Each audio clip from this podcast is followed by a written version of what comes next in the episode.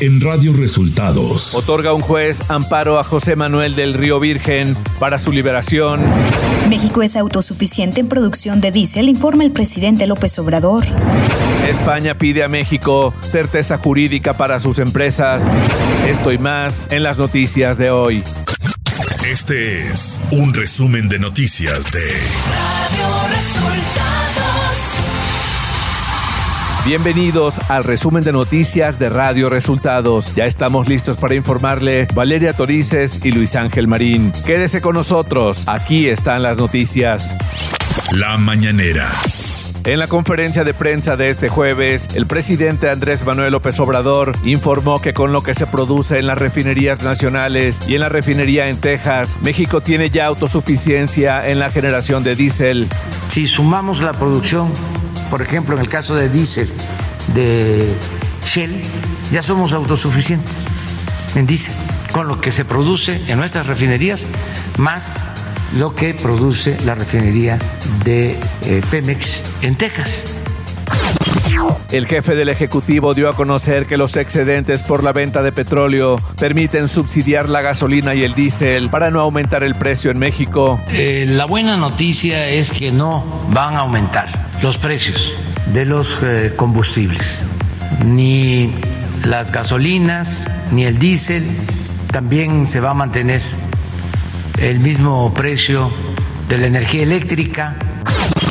López Obrador anunció que en la reunión de seguridad de este jueves, el subsecretario de Seguridad Ricardo Mejía presentó el informe sobre la riña en el partido de Querétaro Atlas, el cual se dará a conocer el próximo jueves. Y Ricardo Mejía presentó ya un informe en la mañana, pero como teníamos esto importantísimo del bosque, este, quedamos en presentar la propuesta integral que debo decir vamos a enriquecerla con lo que estás planteando para el día jueves, dentro de ocho días. Andrés Manuel López Obrador dijo a periodistas que no están solos y aseguró que trabaja para garantizar la paz y seguridad de todos los mexicanos y también para proteger a quienes se dedican a la labor de informar. Que sientan que no están solos. Es una cuestión de convicciones, porque nosotros venimos de la lucha enfrentando a poderosos y a mafias y sabemos los riesgos que se corren y estamos con ellos, no están solos. Radio Resultados Nacional.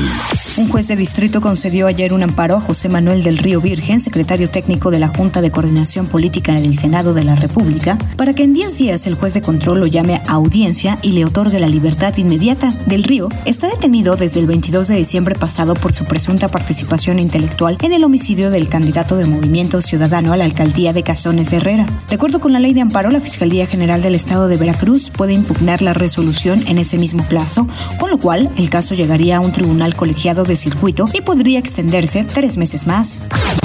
El canciller mexicano Marcelo Brad y el ministro de Asuntos Exteriores, Unión Europea y Cooperación de España, José Manuel Álvarez, acordaron poner en marcha una comisión binacional para atender los diversos temas de la agenda bilateral, como inversiones, comercio, educación, cultura, política, ciencia, entre otros. Además, como parte de su agenda, José Manuel Álvarez se reunió con senadores a quienes pidió que exista seguridad jurídica para los ciudadanos españoles, las empresas y la Unión Europea.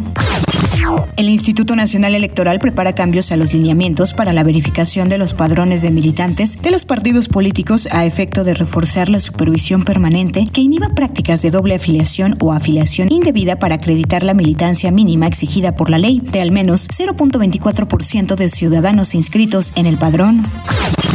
La segunda sala de la Suprema Corte de Justicia de la Nación decidió que quienes hayan vivido en concubinato con una persona casada pueden reclamar su derecho a ser beneficiarios de prestaciones laborales. Con este criterio se declaró inconstitucional el artículo 501, fracción 3 de la Ley Federal del Trabajo, el cual sostenía que las personas en concubinato podían ser indemnizadas solo cuando su pareja hubiera fallecido y ninguno de los dos estuviera unido en matrimonio con otra persona. En la presentación de su libro Por una democracia progresista, debatir el presente para un mejor futuro, el ex candidato presidencial Cuauhtémoc Cárdenas afirmó que el gobierno actual es débil en el sentido de que no tiene la capacidad para enfrentar los principales problemas de la población, llámese pobreza, inseguridad, entre otros. Además, enfatizó que frente a la destrucción institucional que se ha vivido en estos últimos años, una de las grandes tareas y algo que tendría que estar justamente en un proyecto nacional es cómo se camina a una reconstrucción de instituciones o a la modernización de estas. Economía. De acuerdo a información del Departamento de Trabajo en Estados Unidos, los precios al consumo en ese país se dispararon en febrero, culminando con el mayor incremento anual en 40 años, y la inflación está preparada para acelerarse aún más en los próximos meses, ya que el conflicto por la invasión de Rusia a Ucrania eleva los costos del crudo y otras materias primas. El índice de precios al consumo en Estados Unidos aumentó 0.8% el mes pasado, tras haber ganado 0.6% en enero. Clima. El frente número 34 se extenderá sobre el Golfo de México, dejando de afectar gradualmente al país. La masa de aire frío que originó al frente mantendrá densos bancos de niebla en zonas de Nuevo León, Tamaulipas y Veracruz, además de ambiente muy frío con heladas al amanecer en sierras del noroeste, norte y centro de México. Sin embargo, a lo largo del día modificará sus características térmicas, permitiendo ascenso de las temperaturas. Por otra parte, continuará ambiente vespertino caluroso a muy caluroso en gran parte de la República Mexicana, con temperaturas máximas de 40 a 45 grados en zonas de Michoacán, Guerrero, Campeche y Yucatán. Ciudad de México. A partir del próximo lunes, el Poder Judicial de la Ciudad de México volverá al desarrollo de sus actividades presenciales con normalidad en los órganos jurisdiccionales de todas las materias, áreas administrativas y de apoyo judicial, sin esquemas de atención como el de puerta abierta y puerta cerrada, con el que se operó en la pandemia por COVID-19. El Consejo de la Judicatura de la Ciudad de México hizo un llamado a litigantes, justiciables y público en general a seguir privilegiando la presentación de promociones a través de la oficina virtual de la Oficialía de Partes Común de Salas y Juzgados, así como a utilizar el sistema electrónico de citas y la consulta de expedientes de manera electrónica. Información de los estados. 10 de las 14 personas detenidas por los hechos en el estadio La Corregidora quedaron en prisión preventiva, mientras dos obtuvieron su libertad por falta de pruebas y dos solicitaron aplazar la audiencia, informó el Tribunal Superior de Justicia de Querétaro. A su vez, la Fiscalía General del Estado solicitó a los ciudadanos información para dar con nosotros 14 individuos identificados como presuntos participantes en los actos violentos del sábado anterior. En Tamaulipas, con la salida de la diputada Consuelo Lara del grupo parlamentario de Morena en el Congreso local, este partido perdió la mayoría y por tanto el control del Congreso para hacer las reformas necesarias, por lo que el diputado Armando Certuche Suani fue relevado como presidente de la Junta de Coordinación Política del Congreso, luego de que se presentaron reformas a la ley sobre la organización y funcionamiento para elegir de manera democrática al presidente de la Junta de Coordinación Política del Congreso. El nuevo presidente es el diputado Félix Fernando García, coordinador del Grupo del PAN. Seis hombres y tres mujeres, entre ellos un adolescente, fueron ejecutados la madrugada del miércoles en una casa de la colonia Francisco y Madero en Atlixco, Puebla, municipio conurbado a la capital. El gobernador del estado, Miguel Barbosa, atribuyó los homicidios a disputas entre bandas del crimen organizado. La Comisión Nacional Forestal dio a conocer la existencia de seis incendios en bosques de Chihuahua, entidad que padece el mayor número de conflagraciones en el país. El organismo detalló que también hay 10 incendios forestales en otros estados, tres de ellos en Chiapas y el resto en Nayarit, Zacatecas, Guerrero, Oaxaca, Puebla, Quintana Roo y Tabasco. Radio Resultados. Internacional. Según nuestros datos, uno de cada dos habitantes de Kiev dejó la ciudad. Hoy se encuentran en ella algo menos de dos millones de personas, afirmó la televisión ucraniana, anunció el alcalde de la ciudad, Vitaly Klitschko, dos semanas después del lanzamiento del ataque ruso. La ciudad de Kiev, con su entorno, contaba 3.5 millones de habitantes antes del inicio del conflicto con Rusia. Según la ONU, más de 2.3 millones de personas han huido de Ucrania en estas dos semanas. El jefe de la diplomacia de la Unión Europea, Joseph Borrell, calificó este jueves de odioso crimen de guerra el bombardeo a un hospital pediátrico en la ciudad ucraniana de Mariupol, que dejó un saldo de tres muertos y 17 heridos. El bombardeo ruso a un hospital pediátrico es un odioso crimen de guerra, dijo Borrell en Twitter, añadiendo que los ataques contra áreas residenciales y el bloqueo a convoys de ayuda humanitaria debe cesar de inmediato. De acuerdo con Borrell, Mariupol está bajo asedio.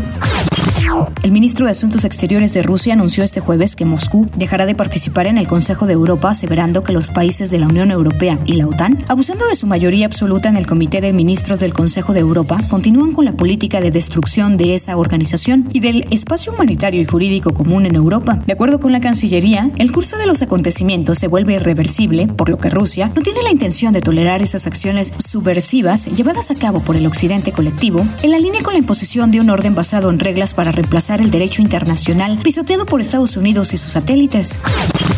El portavoz del Ministerio de Asuntos Exteriores chino, Xiao Lijian, declaró este jueves que China reaccionará con dureza si Estados Unidos le impone sanciones por su postura respecto a Rusia en medio del operativo en Ucrania. Estados Unidos no debe imponer sanciones a empresas e individuos chinos ni dañar los derechos e intereses legítimos de China al manejar sus relaciones con Rusia. De lo contrario, China tomará una respuesta firme y contundente, advirtió el portavoz. Tecnología. Y para evitar estafas a sus usuarios, Tinder incorporó oficialmente una herramienta para revisar los antecedentes de un match en la app de citas. Esto es posible gracias a una alianza con Garbo, una empresa que brinda acceso fácil a información pública sobre antecedentes de violencia, incluyendo arrestos, tiempo en cárcel y violencia sexual. Los usuarios de Tinder en Estados Unidos podrán acceder a Garbo en el centro de seguridad de la app. Cada búsqueda tendrá un costo de 2.50 dólares, pero Tinder regalará dos búsquedas de antecedentes por el lanzamiento de la plataforma.